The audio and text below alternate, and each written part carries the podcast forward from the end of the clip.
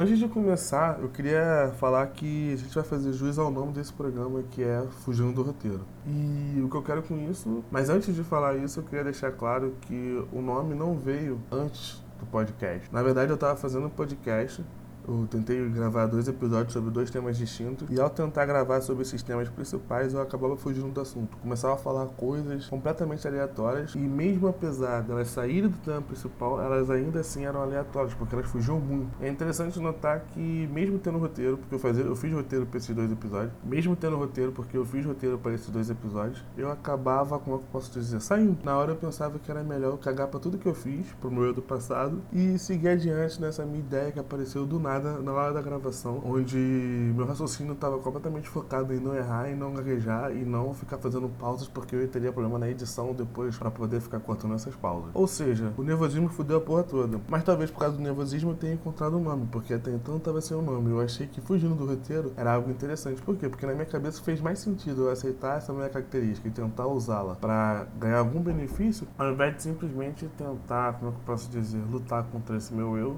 e acabar me frustrando e de fazer um podcast. Ou seja, meus defeitos ajudaram a eu ter um nome para o podcast. E o tema de hoje é artificial ou natural. O que, que você acha que é natural? O que, que você acha que é artificial? Eu acho que tudo é natural, até mesmo artificial. Depende do contexto que você está olhando.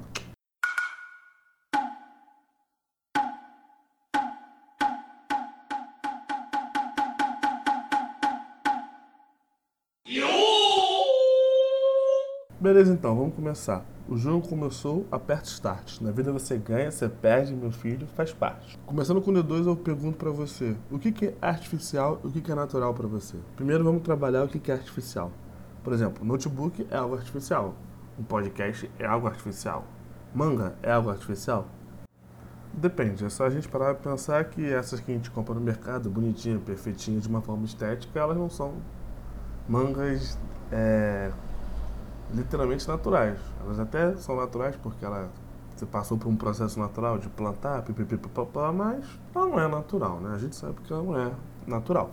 Agora, vamos sair desse contexto de comida, vamos para um outro contexto. Prédios são naturais ou artificiais, já conversamos que prédio é artificial. Uma árvore no meio de uma floresta, intocada pelo homem, ela é natural? Sim, ela é natural. Ou seja, a partir desses exemplos a gente conclui que o que não tem a mão do homem, o intervio do homem, é natural. O que tem a interferência do homem é considerado artificial. Sim, mas vamos pegar esse tema artificial e natural, mais precisamente o natural, porque o natural é o que é o importante aqui para mim. Natural vem de natureza. Se a gente pegar a definição do dicionário, a gente vai encontrar uma definição que vai dizer mais ou menos algo como tudo aquilo onde o homem habita, mas que não foi tocado ou manipulado pelo homem. Né? Porque o homem veio da natureza, o homem é fruto da natureza. Por que, que ele é fruto da natureza? Porque o que, que tem na natureza? Seres vivos. E o ser humano é um ser vivo, ou seja, ele faz parte da natureza. E aí a minha questão é: se ele faz parte da natureza, se ele é fruto da natureza, por que, que tudo que ele faz não é natural e sim artificial? Vou te dar um tempinho para você pensar nessa questão.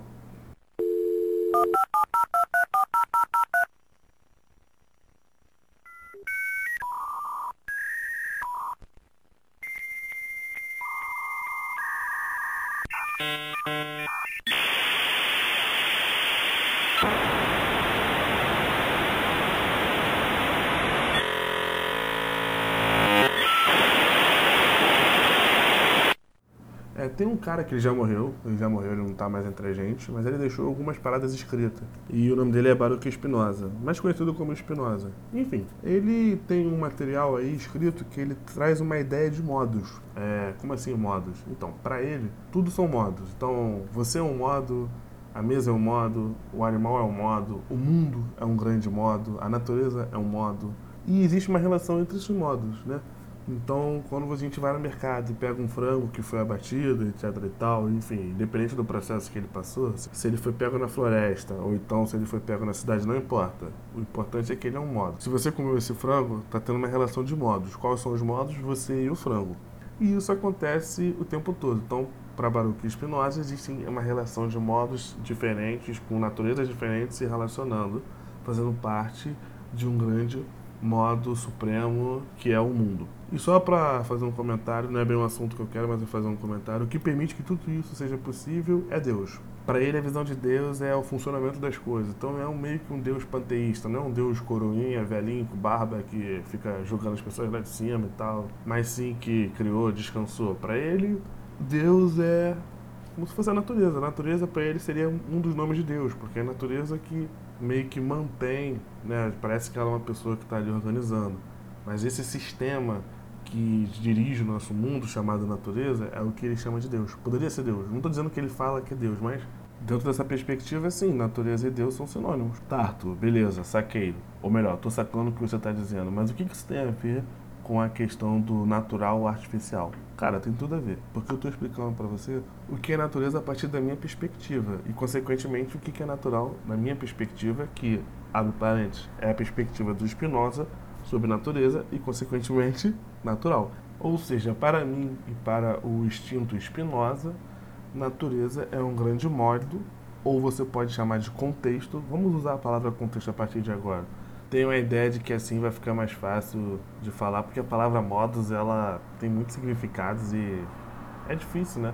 Mas enfim, a natureza é um grande contexto, ao mesmo tempo que é o lar da gente que também somos contextos. Só que dessa perspectiva, nós somos subcontexto de um contexto maior que é a natureza. Nessa perspectiva da natureza, porque a gente, como ser humano, tem uma mania de ser muito antropoceno. Então a gente sempre vai olhar da perspectiva humana.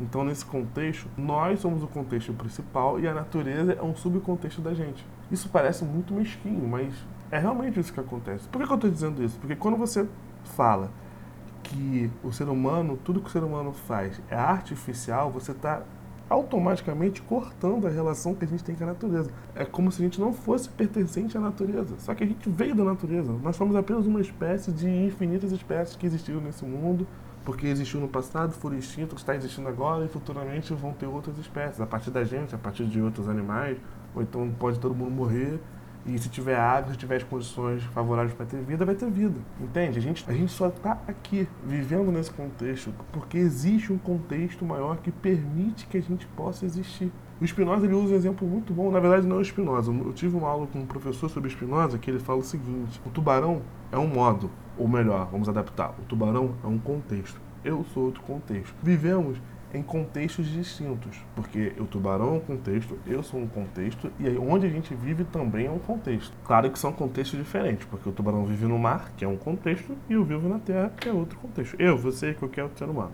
Mas mesmo a gente vivendo em contextos completamente diferentes, ainda assim é possível que um tubarão morda a sua perna. É possível que isso aconteça. Você vê aí, tem Discovery Channel fazendo dinheiro às custas de uma história bem triste, porque você fazer parte de uma história que tem mordido o tubarão envolvida é algo bem triste, né? Geralmente, apesar de você não morrer, porque o tubarão ele vai morder você e vai meter o pé, porque você não faz parte do gosto refinado que ele tem, ainda assim é bem triste ter essa experiência. Tem gente que acha que isso é maneiro, que isso representa, sei lá, que você venceu na vida, que você venceu um desafio. Sei lá, a gente está no século XXI, isso não faz muito sentido, mas no passado é bem provável que você ser mordido por um tubarão tenha algum efeito na sua vida, um efeito positivo.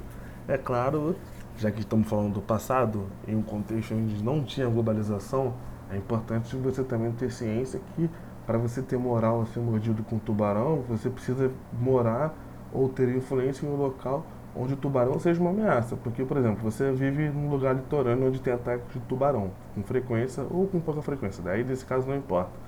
Mas aí você resolve viajar, sair da terra litorânea, você pensa que ali você já conquistou tudo, porque você foi mordido por tubarão e você é o máximo, aí você vai, sei lá, se você está no Brasil, você sai do Rio de Janeiro e vai lá para Minas Gerais, onde não tem mar não vai dar certo. Você usar o argumento de que você foi mordido no tubarão e que você é foda por isso, a galera vai falar, cara, aqui tem um bicho que sobe em árvore, que sente cheiro, que te caça à noite, e ele é muito mais rápido que você, muito mais forte, muito mais ágil. Foda-se esse tubarão, foda-se esse peixe aí que mordeu. Que que vai adiantar, o que, que vai te ajudar você ser mordido por tubarão aqui, sabendo que aqui tem onça, sabendo que aqui tem jaguatirica, sabendo que aqui tem um caralho a quatro. Com isso, a gente consegue perceber o quê? Que além de levar em consideração o contexto histórico, você tem que levar em consideração o contexto geográfico para você tirar proveito desse encontro, desses dois contextos distintos que foi você ser mordido por um tubarão.